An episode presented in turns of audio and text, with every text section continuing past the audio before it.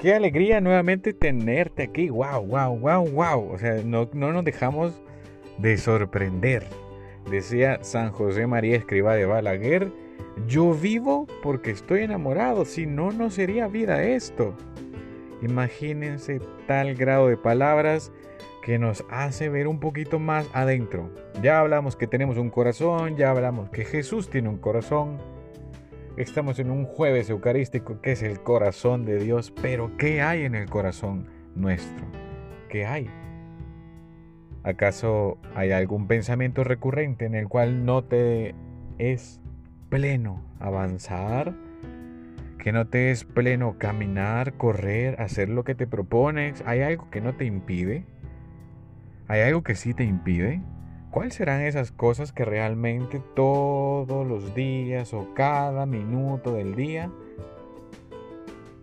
estamos pensando?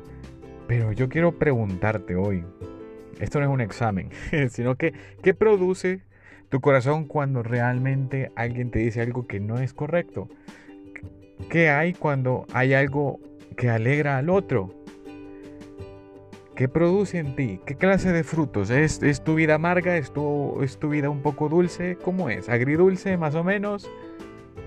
¿De todo un poco? Ah, es que Juanjo, bueno, si tú supieras todo lo que yo vivo, bueno, entenderías que no puedo alegrarme tan fácil porque he tenido tantas decepciones que ya no puedo más.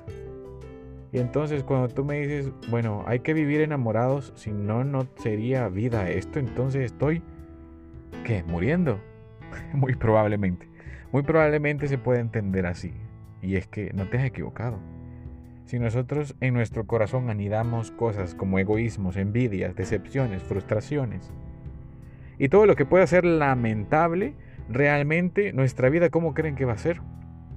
Si nosotros, en vez de sembrar una semilla de bondad, en vez de andar un huracán en el corazón de alegría, de amor, de perdón, ¿cómo se imaginan que van a ser esos frutos? Si nosotros fuéramos donde un agricultor y le preguntamos cómo tiene que ser la siembra de café. ¿A qué altura tiene que estar? ¿Cómo, ¿Cuánto tiempo se tarda en dar la primera cosecha? Del 100% de las semillas que nosotros podamos meter, el 100% realmente es la que sale fecunda, que sale con fruto. O hay algunas que mueren, hay algunas que se marchitan. Hay unas que no fueron bien sembradas. Quizás la tierra era inestable. Entonces, ¿dónde estás parado hoy?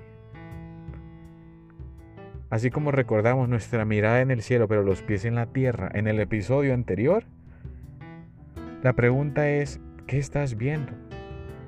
¿Hacia dónde apunta tu corazón? ¿Hacia dónde caminas? ¿Cuál es ese ideal? ¿Qué es eso que realmente todos los días lo piensas, lo repiensas, lo repiensas, lo intentas, lo vuelves a intentar, pero hay una necesidad interna que te dice que sí se puede lograr? Pero he tenido tantas decepciones, tantas cosas que, voy arrastrando, que ya no sé si estoy viviendo o estoy sobreviviendo. ¿Será que en el campo laboral, bueno, hay algún proyecto pendiente.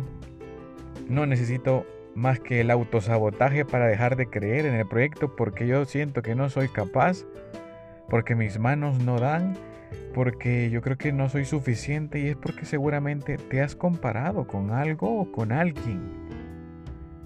Tu ideal gigante no quiere decir de que no puedas alcanzarlo, solo que hay que saber ver dónde y a quién acudir. Sin duda eso es lo más importante porque de ahí brota la vida. Y eso lo dice la palabra de Dios. Lo que tu corazón habla, lo que tu corazón siente, también tu cuerpo lo transmite. Lo que tú hablas ahí en el corazón. No se puede dar lo que no se tiene. Y eso es muy claro.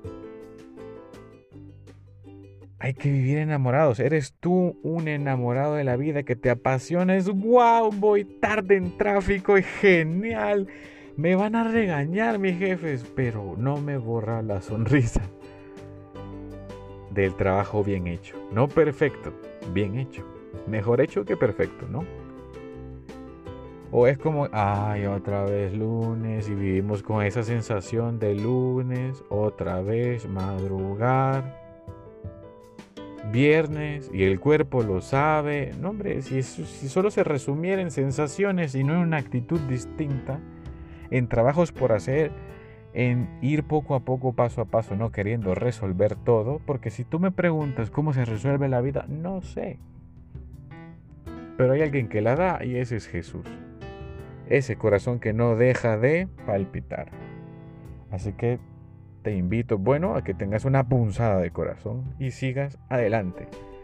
Ha sido un episodio corto, pero a vivir enamorados, eso es todo.